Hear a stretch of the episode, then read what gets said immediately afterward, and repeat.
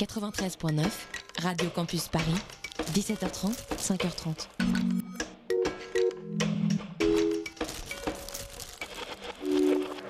Telle une tomate, concentre-toi car c'est parti pour une heure de la demi-heure, soit 3600 secondes de pur bonheur sur 93.9 FM Radio Campus Paris.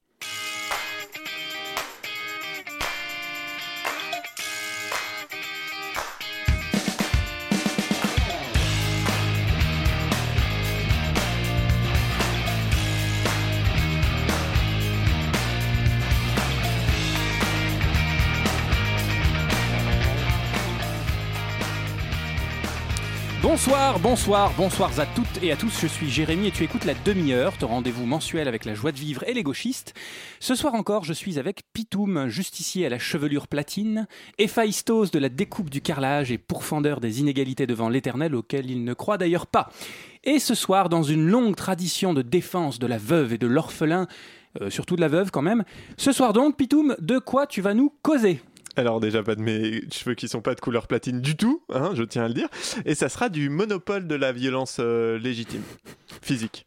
Ouais, c'est c'est long et compliqué, mais euh, ça ira mieux après. Une capacité à nous trouver des sujets passionnants. on a vraiment le truc pour trouver les bonnes accroches et, faire le buzz. Exactement. tu, tu m'expliqueras comment on, intéresse les gens avec un sujet comme ça?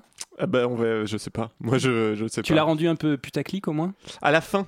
C'est là où je suis bon, c'est que je mets les trucs putaclic au, au, bout, de, au bout de la demi-heure.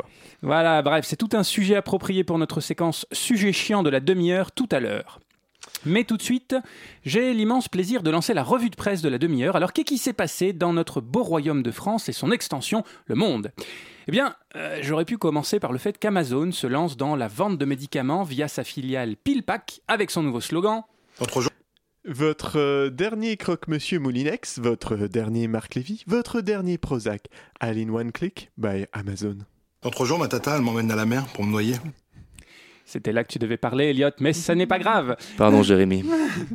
Et, euh, J'aurais pu aussi, euh, j'aurais pu aussi parler du dernier rapport du défenseur des droits sur les droits de l'enfant en France, précisant qu'au pays des droits de l'homme, comme on aime à se le rappeler, les enfants, c'est pas des hommes, donc on peut les taper et on peut les humilier, on s'en balèque, c'est pas des hommes.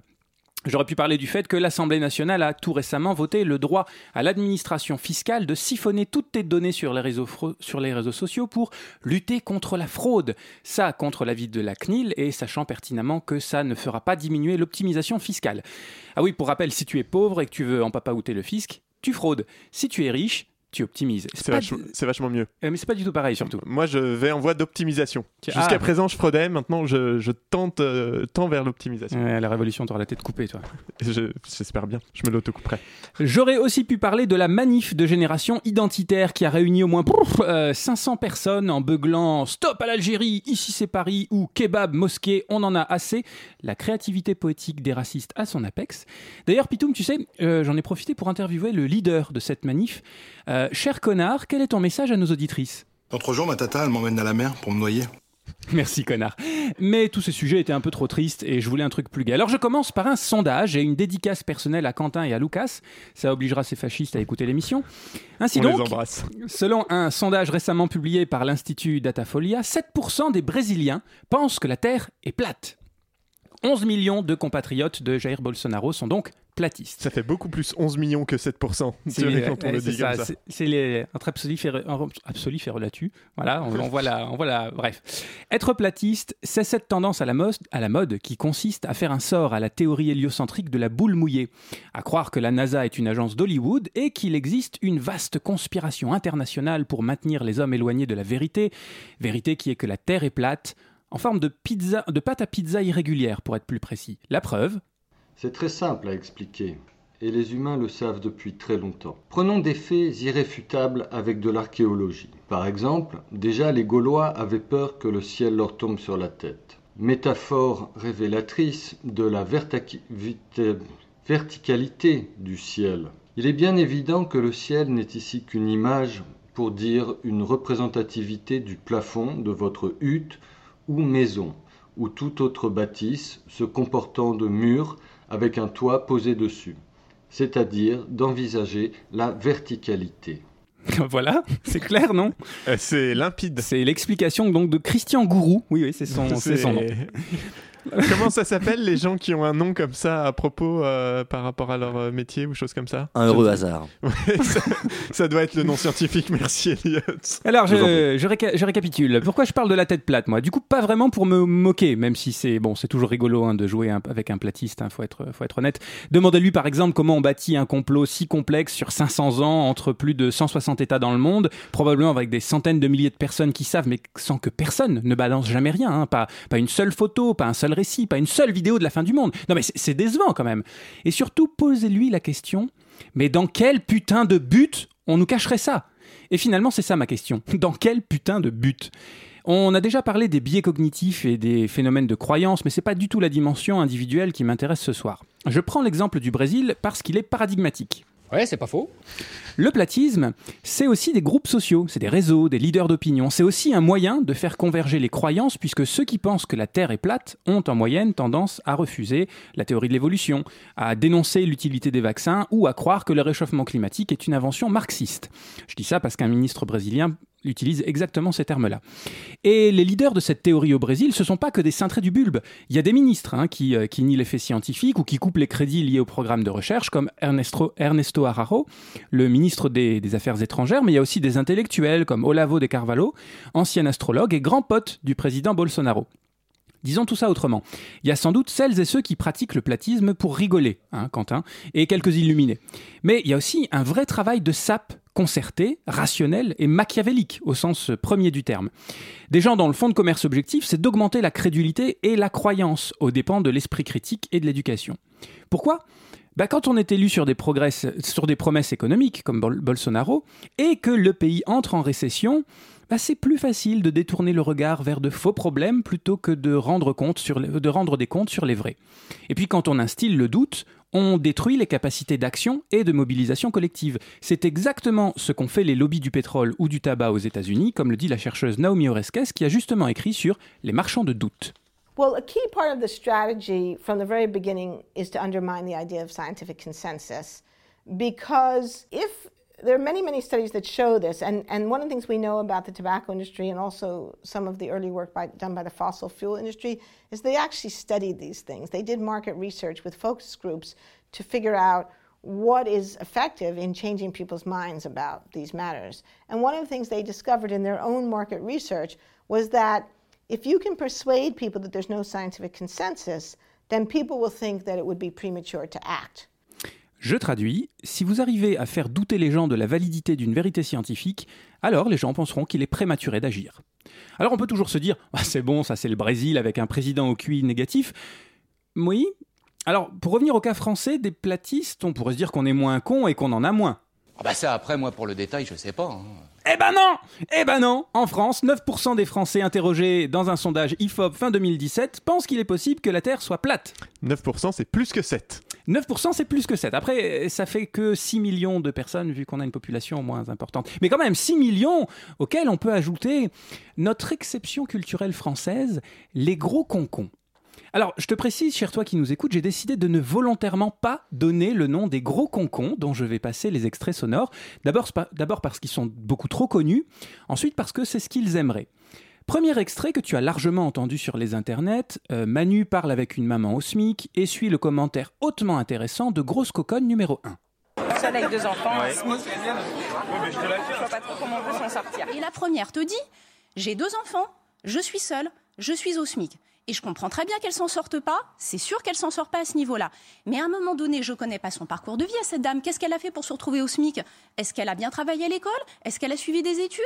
Et puis si on est au SMIC, eh ben faut peut-être pas divorcer non plus dans ces cas-là. Si tu veux, à un moment donné, quand on se rajoute des difficultés sur des difficultés et des boulets sur des boulets, on se retrouve dans des problèmes. Non mais horreur, tu je dis pas que c'est forcément elle qui a divorcé. Peut-être que son mari l'a quitté, ce que tu veux.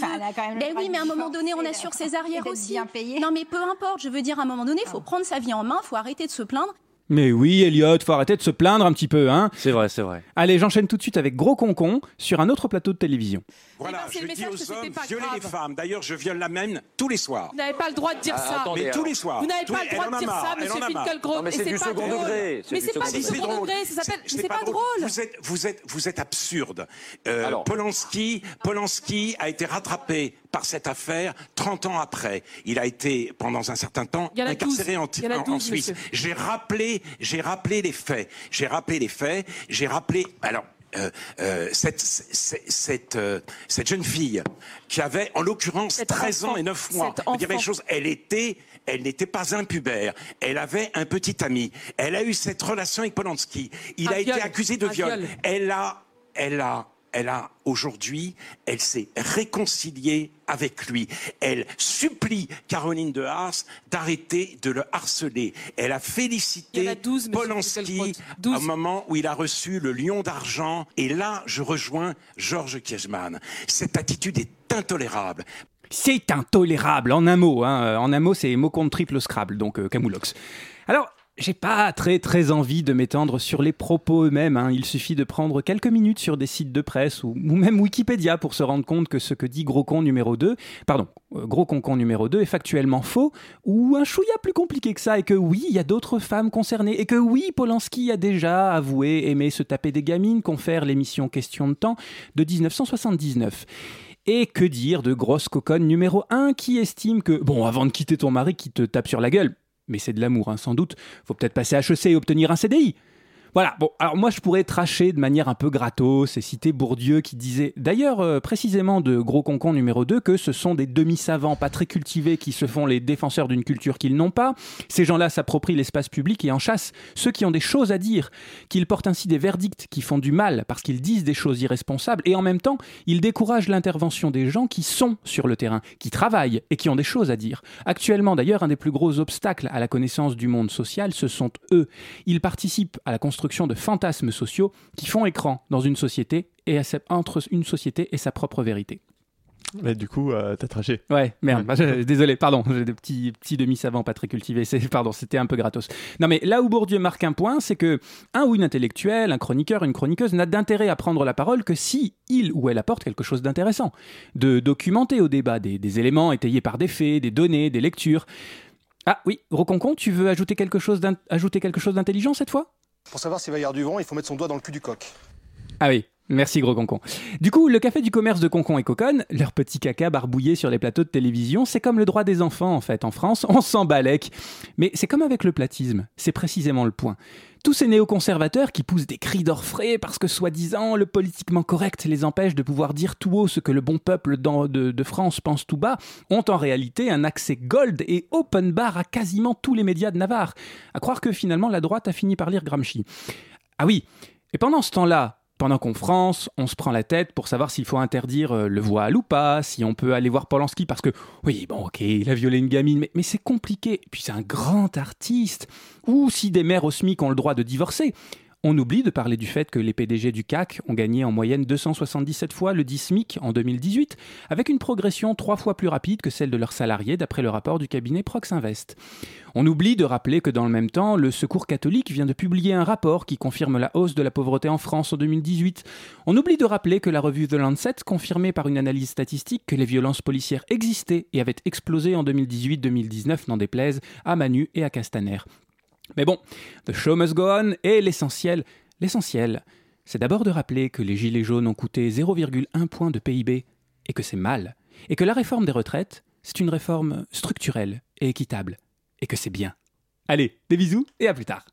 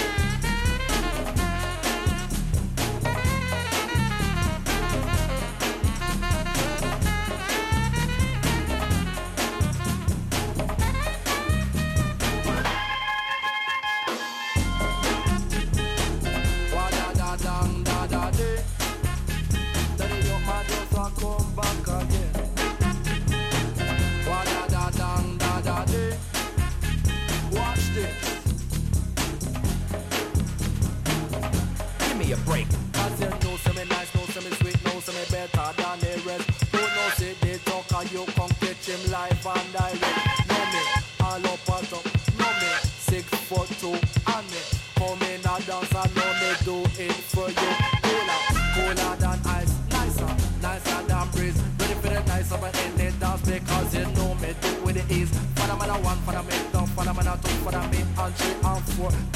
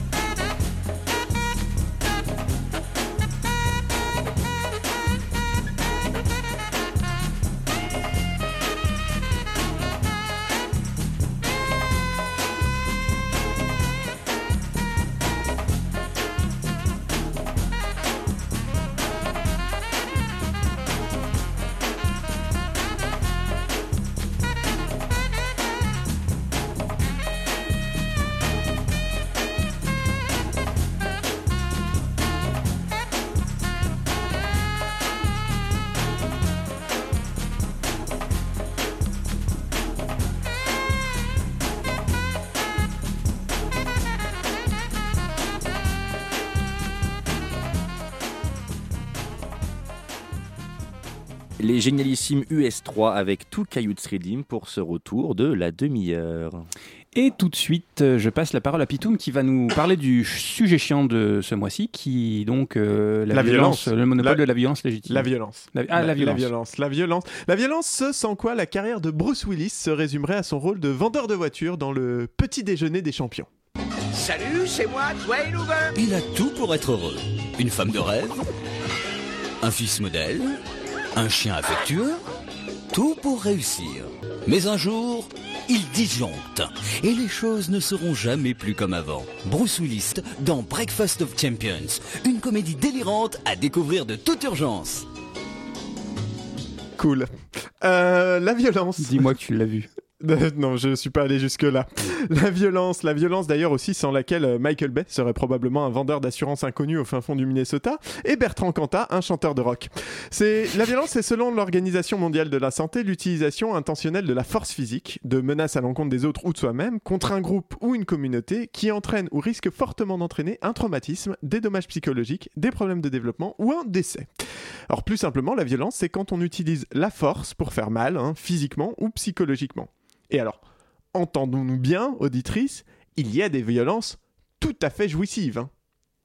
À vous, monsieur Oudoul, vous semblez euh, moins serein aujourd'hui. Je ne saurais dire si cela est dû à votre mise en examen pour recel de détournement de fonds publics dans l'affaire des assistants du FN au Parlement européen. Il y a peut-être une autre explication à votre euh, pâleur du jour. Il paraît d'ailleurs que vous avez aussi choqué les dirigeants de votre propre parti qui pensent, je cite, qu'au Conseil régional de Bourgogne-Franche-Comté, il y a un quota de dingos un peu plus élevé qu'ailleurs. Vous déroulez votre propos de manière insupportable. Vous êtes les cadors des plateaux télévisés, les cadors des tribunes, mais sur le terrain, vous êtes des nains. Parce que tous ceux que vous prétendez défendre, ils vous voient quand? Est-ce que vous étiez à Cône quand la clinique va mal? Est-ce que vous êtes allé voir les salariés d'Altifort On vous croise parfois dans les cours de ferme? Donc vous êtes fort ici, là, devant le micro, devant les caméras, pour faire des, des posts Facebook, pour faire peur à tout le monde, pour attiser l'incendie, pour inquiéter toujours et encore. Mais quand il s'agit de proposer des solutions, puisque vous êtes l'alternative, il y a quoi? Il y a quoi? Il y a rien, monsieur Odoul. Même dans les chiffres, vous êtes mauvais. Mensonge, agression, irrespect, ça fait pas une alternative, ça. On en a eu l'exemple la dernière fois avec euh, la laïcité euh, prétendue défendue par vous. C'était juste du racisme au petit pied. Le soin d'attaquer une maman devant ses enfants,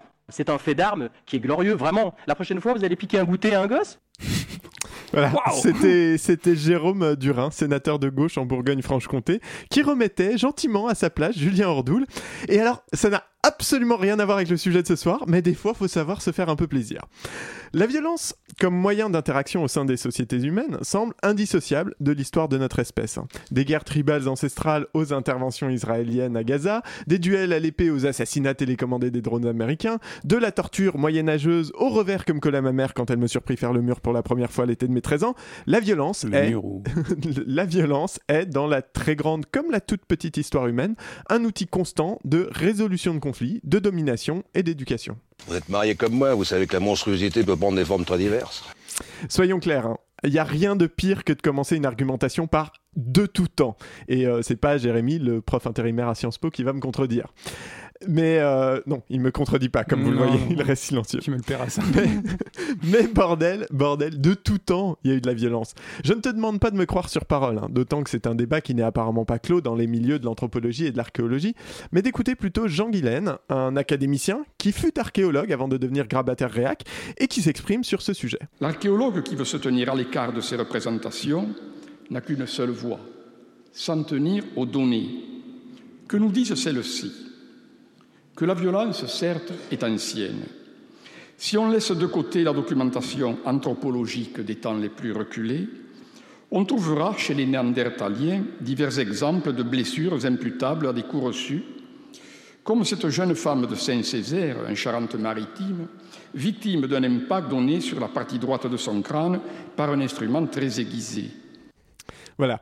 Ce qui devient intéressant alors, c'est moins de débattre de la violence comme caractéristique intrinsèque de l'espèce humaine ou de ses sociétés, que de l'évolution des manifestations violentes et de l'utilisation de la violence au cours des différentes périodes humaines, si l'on s'intéresse au temps long ou au sein des rapports individuels quand on se focalise plus sur le temps court ou les rapports sociaux. Et il y a une thèse développée par Steven Pinker, euh, professeur de psychologie à Harvard, dans son ouvrage La part d'ange en nous, alors, malgré un titre à faire pâlir les pires romans de Mark Levy, Steven Pinker démontre, avec de nombreuses données à l'appui, que nous vivons depuis le début du XXe siècle, c'est-à-dire en incluant les deux guerres mondiales, dans une des périodes les plus pacifiques de l'histoire humaine, et même la plus pacifique. Alors, sa thèse ne fait pas l'unanimité, son utilisation des données non plus, mais ce que l'on peut retenir de son argumentation ce soir, ce sont deux choses essentielles.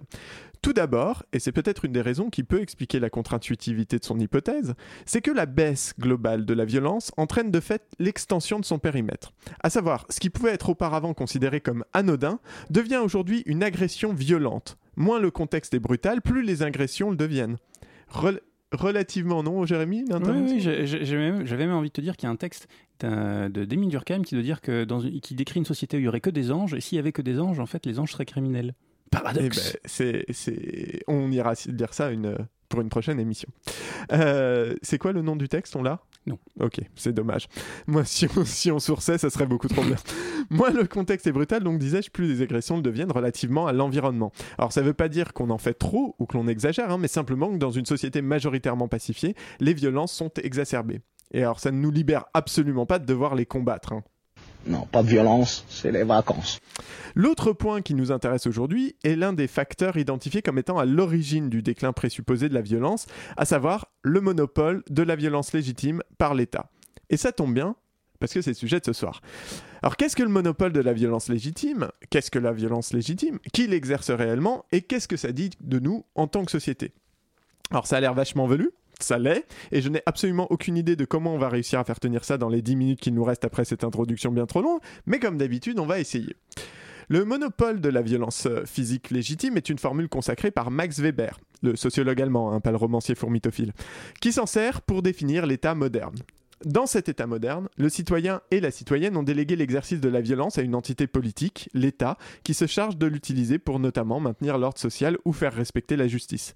Alors ça ne veut pas dire que la violence physique n'existe plus dans la société, mais que seul l'État, par le biais de ses agents, en est le dépositaire légitime.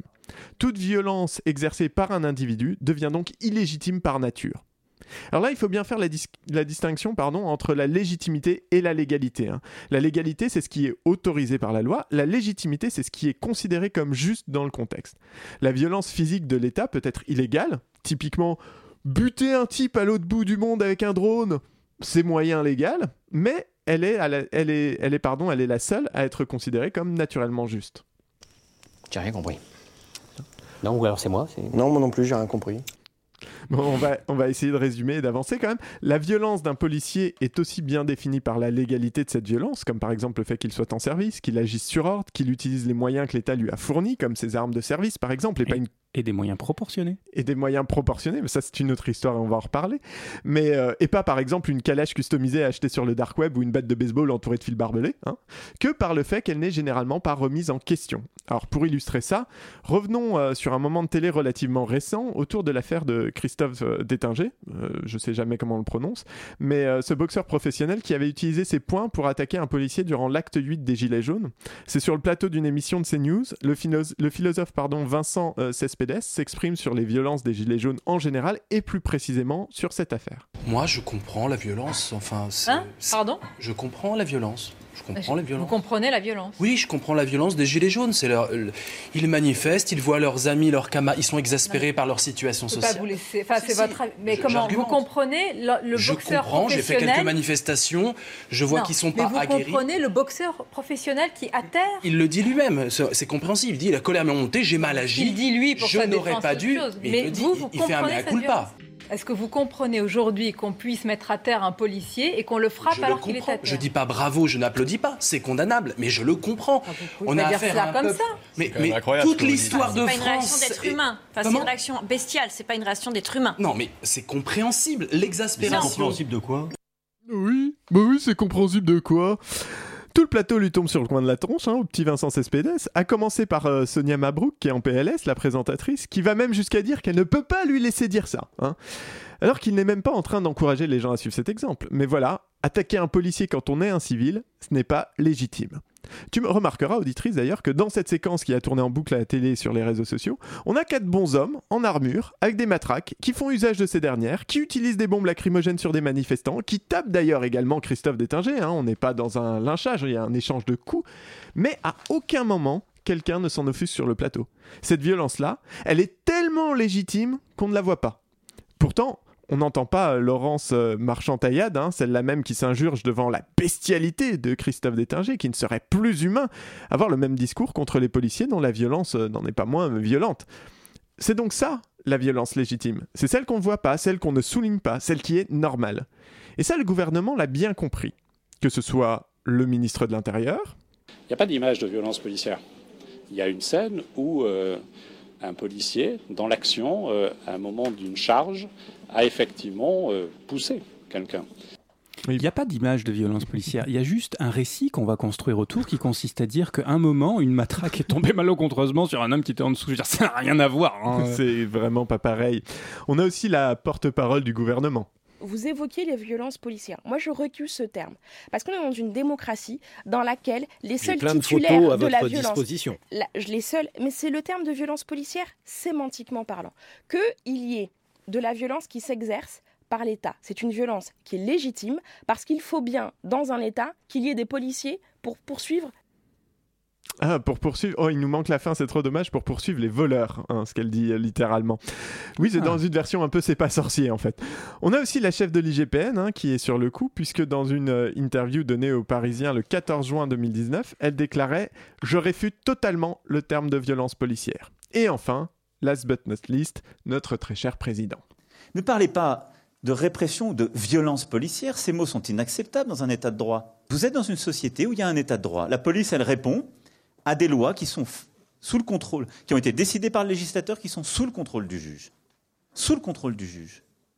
Et donc, partout où en effet il y a de la violence, j'assume totalement que les forces de l'ordre soient en situation, d'une part, de se protéger, d'autre part, de maintenir l'ordre public. Et c'est quand même fabuleux parce que c- qu'est-ce qui est dit en fait dans ces séquences? C'est que le gouvernement refuse l'usage du mot violence, comme si la légitimité de l'emploi de la force par des agents de l'État pour faire régner l'ordre la rendait inoffensive. Ça veut dire quoi? Ça veut dire que si je me fais taper dessus en fonction de si le mec porte un uniforme ou pas, ça me ferait plus ou moins mal? C'est complètement con. Alors, je comprends bien que ce qu'ils essayaient de faire, hein, il y a dans le mot violence quelque chose de dérangeant qui colle mal avec les tailleurs et les costards civilisés. On fait usage de la force parce que la force c'est mesuré, la force c'est dosé, c'est positif la force. Quelqu'un de fort c'est...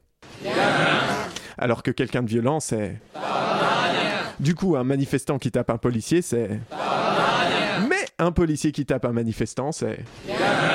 Voilà, c'est facile, tu peux sans problème entrer au gouvernement. Bravo, félicitations. Mais du coup, passé ces questions sémantiques, il reste quoi? Il reste que ça devient alors très difficile de remettre en cause l'usage de la violence par la police dès lors, que les institutions publiques elles-mêmes nous interdisent de voir cette violence. Ce qu'il se passe, c'est que dans cette configuration, la légalité des différentes interventions de la police ne peuvent même pas être réellement questionnées. Or, il semblerait quand même qu'entre les arrestations arbitraires sur les manifestants ou pendant les manifestations pardon, ou en amont de celles-ci, les tirs tendus de grenades, les charges sans sommation, les tirs de LBD au niveau du visage ou les entraves à la presse, les de l'ordre, suivent les règles concernant l'usage des moyens qu'on leur donne avec la même rigueur que Billy avec son mo- Mogwai. Et si tu ne comprends pas cette référence, tu es beaucoup trop jeune et je ne t'aime pas. Ce qui se passe, c'est que le droit en France étant très évasif sur le périmètre de la violence légitime, et l'État lui-même n'en faisant que peu de cas, c'est à l'institution policière qu'a été délégué le rôle de déterminer ce qu'était à un instant T l'usage raisonné et proportionné de la force, c'est-à-dire aux policiers sur le terrain. Ce que, veulent- ce que voudraient les policiers aujourd'hui, et notamment les syndicats de police aujourd'hui, c'est la non-intervention de la justice. C'est-à-dire de pouvoir euh, tuer, il faut le dire, en toute impunité. Vanessa Kodachuni.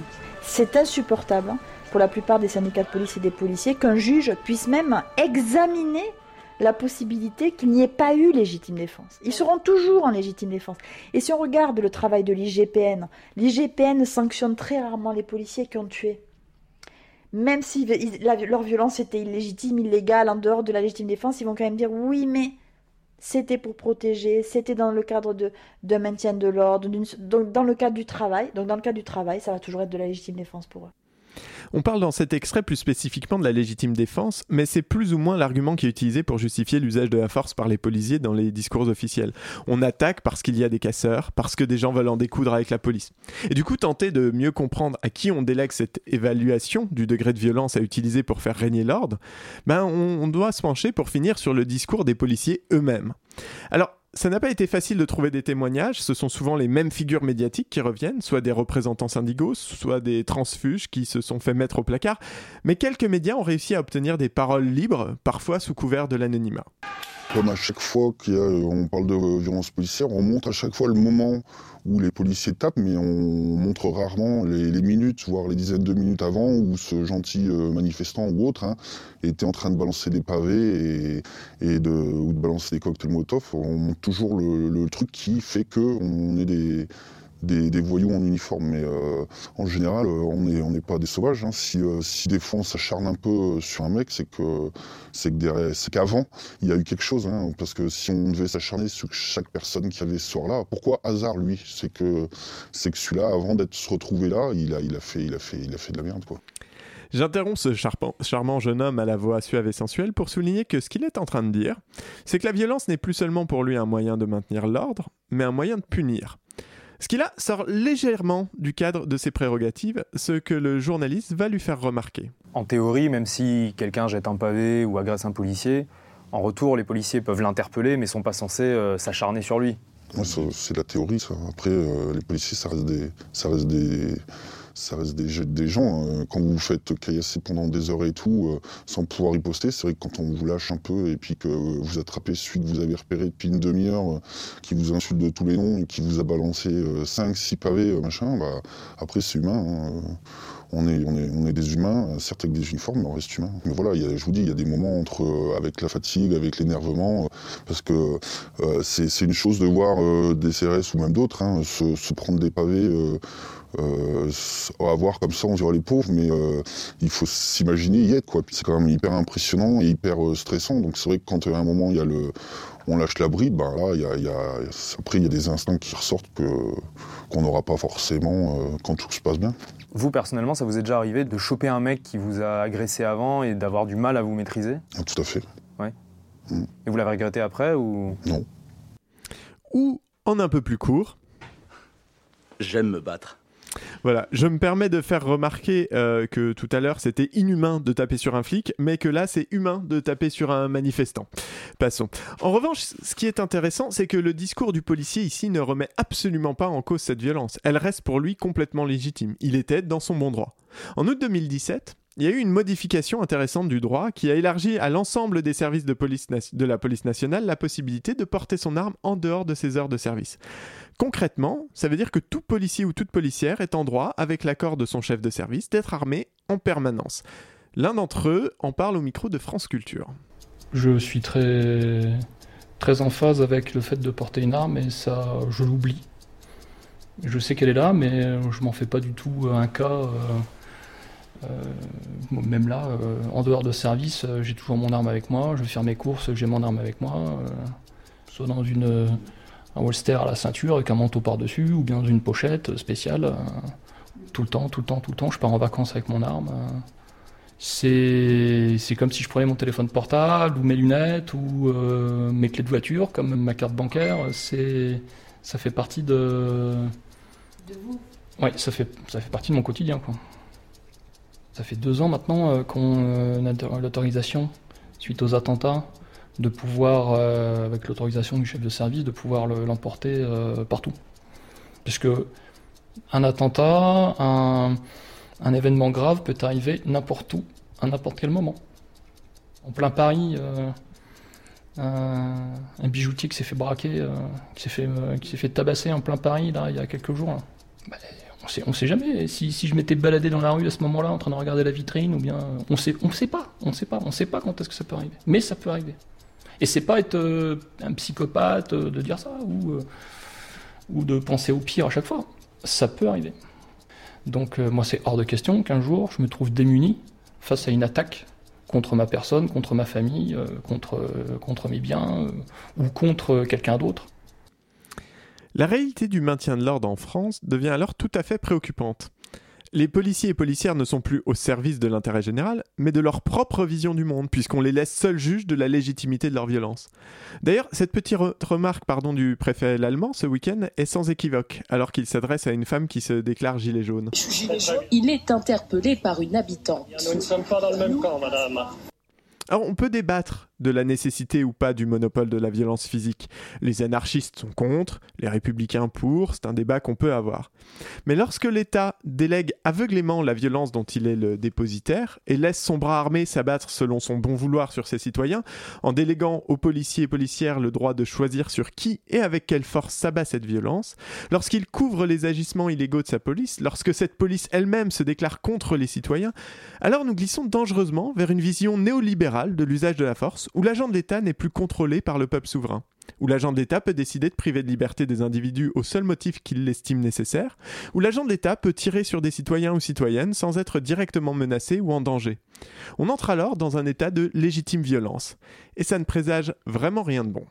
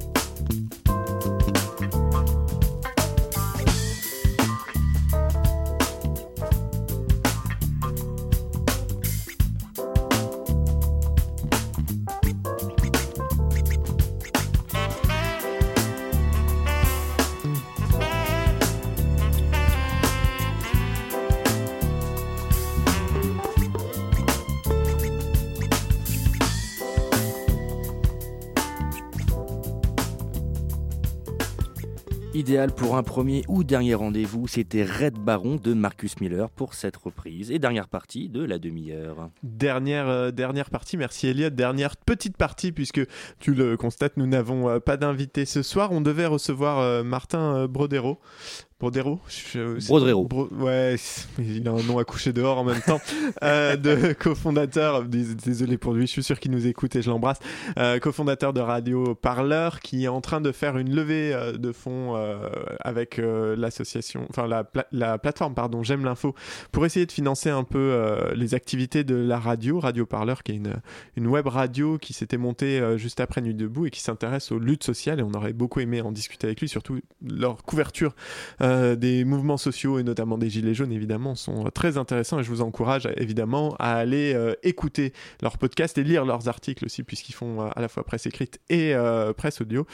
Euh, donc c'est radioparleur.net, euh, si je ne C'est m'abuse. ça, le son de toutes les luttes. Tout à fait. Merci, monsieur Jingle. Je vous en prie. Euh, du C'est coup, mon on plaisir. On, en profite. Il nous reste euh, d'une dizaine de minutes euh, avec Jérémy. Puis on s'est dit qu'on allait en profiter pour faire le débrief euh, qu'on fait d'habitude. Les moments où on s'insulte après dans le métro ou autour d'un café en disant T'as dit des conneries, ça c'est pas du tout le cas, euh, etc. On s'est dit qu'on allait le faire à l'antenne.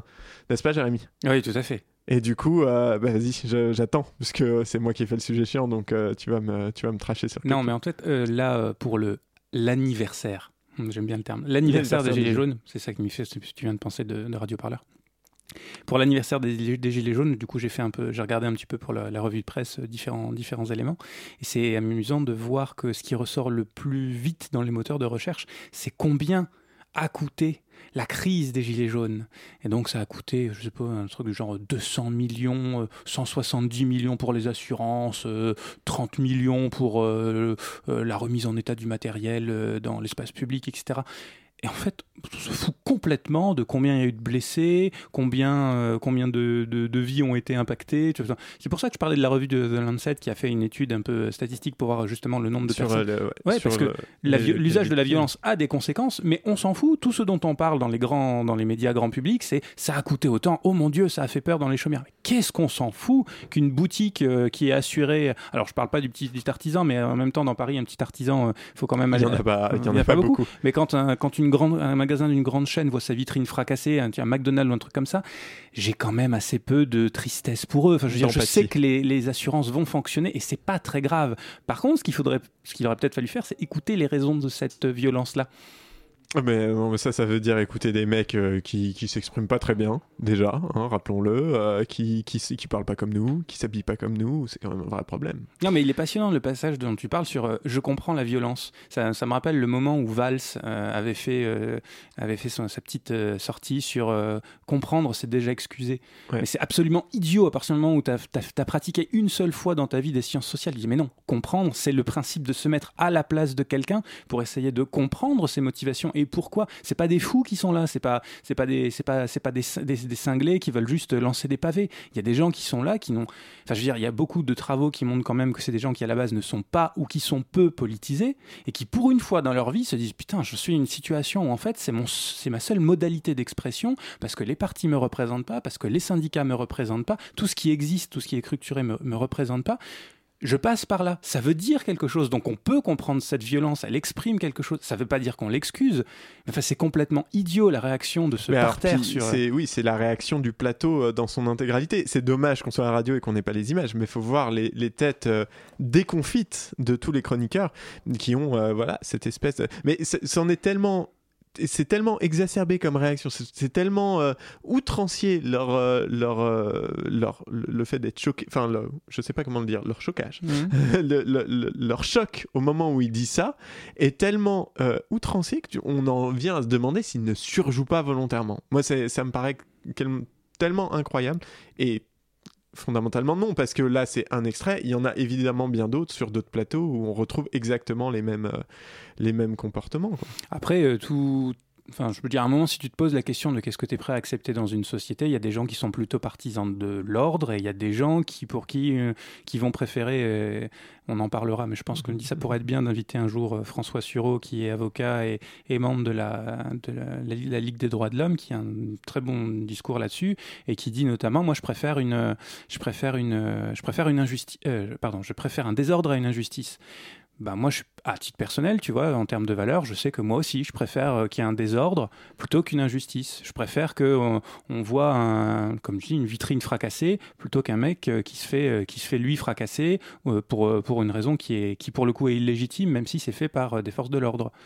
Et, euh, et donc, on a une sensibilité très différente. Donc, par rapport à la question que tu poses, peut-être qu'il y a des invités qui ont vraiment très bien intégré le fait que la violence légitime appartient à l'État et donc du coup c'est devenu invisible pour eux et ils, so- ils ne s'offusquent même plus de cette asymétrie des relations entre les citoyens et le gouvernement.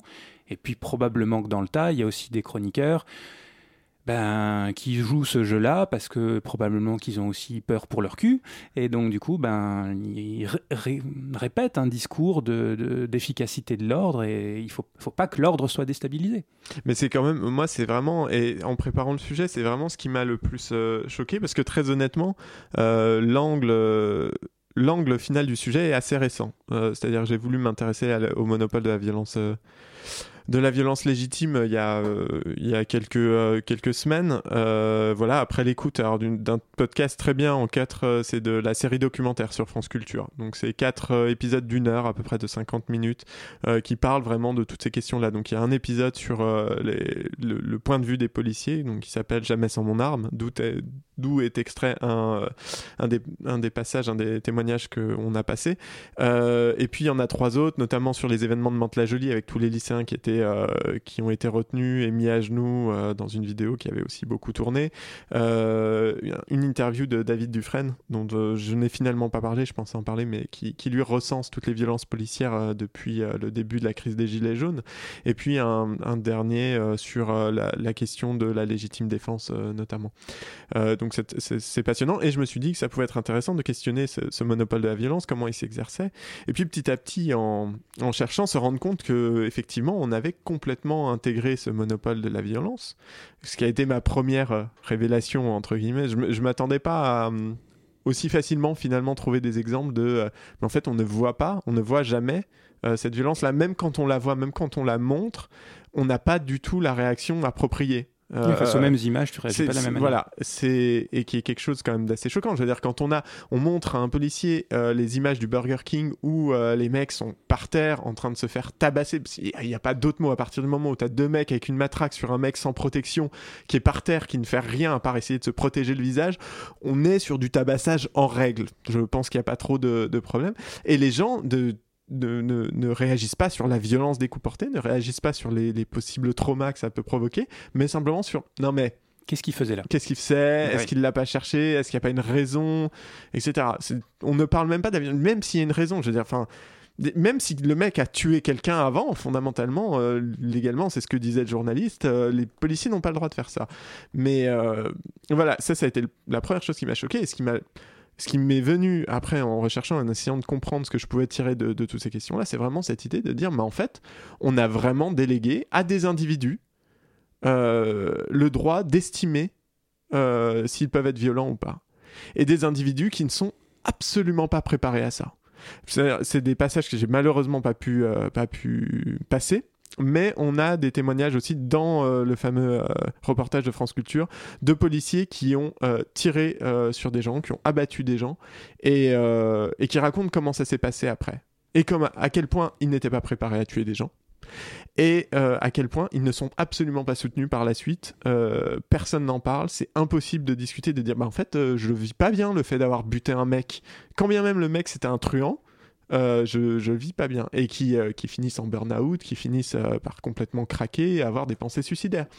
Et là, on se dit qu'on a quand même. alors, j'ai pas les effectifs de police en France en tête, donc je dirais entre des dizaines et des centaines de milliers. on, va, enfin, on va prendre un râteau, mais en tout Plus cas, ou moins 90%. voilà, on est sur une marge, une marge un peu, un peu, un peu large, mais euh, de, de personnes qui sont aujourd'hui dépositaires d'une violence qu'ils ne savent absolument pas gérer. Et ça, c'est un vrai problème. Alors la, la question, la- le fait de parler de, euh, de gestion euh, néolibérale euh, de la violence légitime euh, est peut-être un peu euh, provocatrice euh, et un peu, euh, un peu facile et caricaturale. Je le reconnais. J'ai dit que j'étais putaclic à la fin du sujet. Mais, euh, mais dans les faits, il y a quand même cette idée qu'à un moment, l'État s'est complètement déchargé de, de ça puisqu'il les couvre en permanence.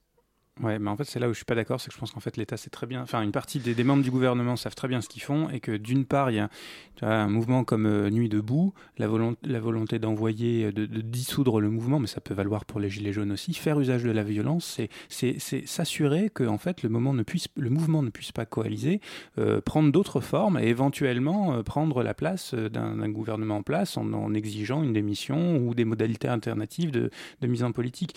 Parce que la peur, c'est un moyen de contrôle. Dans la, dans la stratégie, là, je suis d'accord. Et c'est pareil, c'est quelque chose que j'ai pas pu aborder parce que malheureusement, on n'a jamais assez de temps.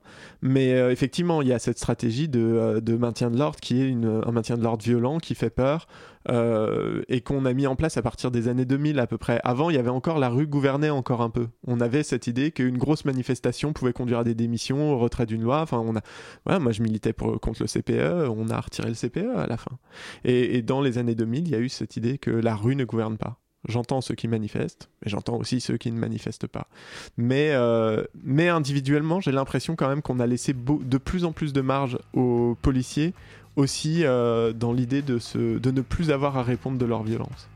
Et ce sera probablement des choses à approfondir euh, dans des, dans des numéros ultérieurs, car déjà, déjà retentissent euh, les notes, euh, les, les notes si délicieuses du générique euh, de la demi-heure. Avec, ben, il me reste plus qu'à remercier Jérémy euh, pour la revue de presse. Merci, Merci, beaucoup. Merci, Elliot, pour Merci ces Elliot. Merci pour, à vous. Pour cette, cette sélection musicale très jazzy Au top. ce soir. Toujours avec plaisir. Et qui était un vrai plaisir pour nos oreilles. On sait que tu maîtrises. Je voulais faire une allusion à tes doigts, mais je me suis dit c'était pas très à propos. En attendant, auditrice, reste, euh, reste sur les ondes du 93.9 parce que bah, la soirée ne fait que commencer.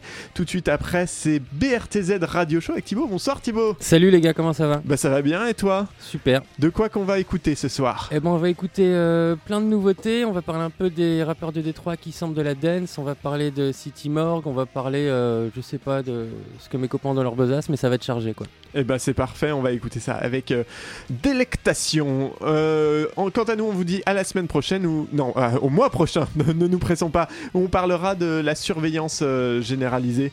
hein, ça va être un peu ça. Surveiller et punir à Foucault. On a fait punir aujourd'hui, on fera surveiller euh, la... dans un mois. À bientôt. Restez à l'écoute.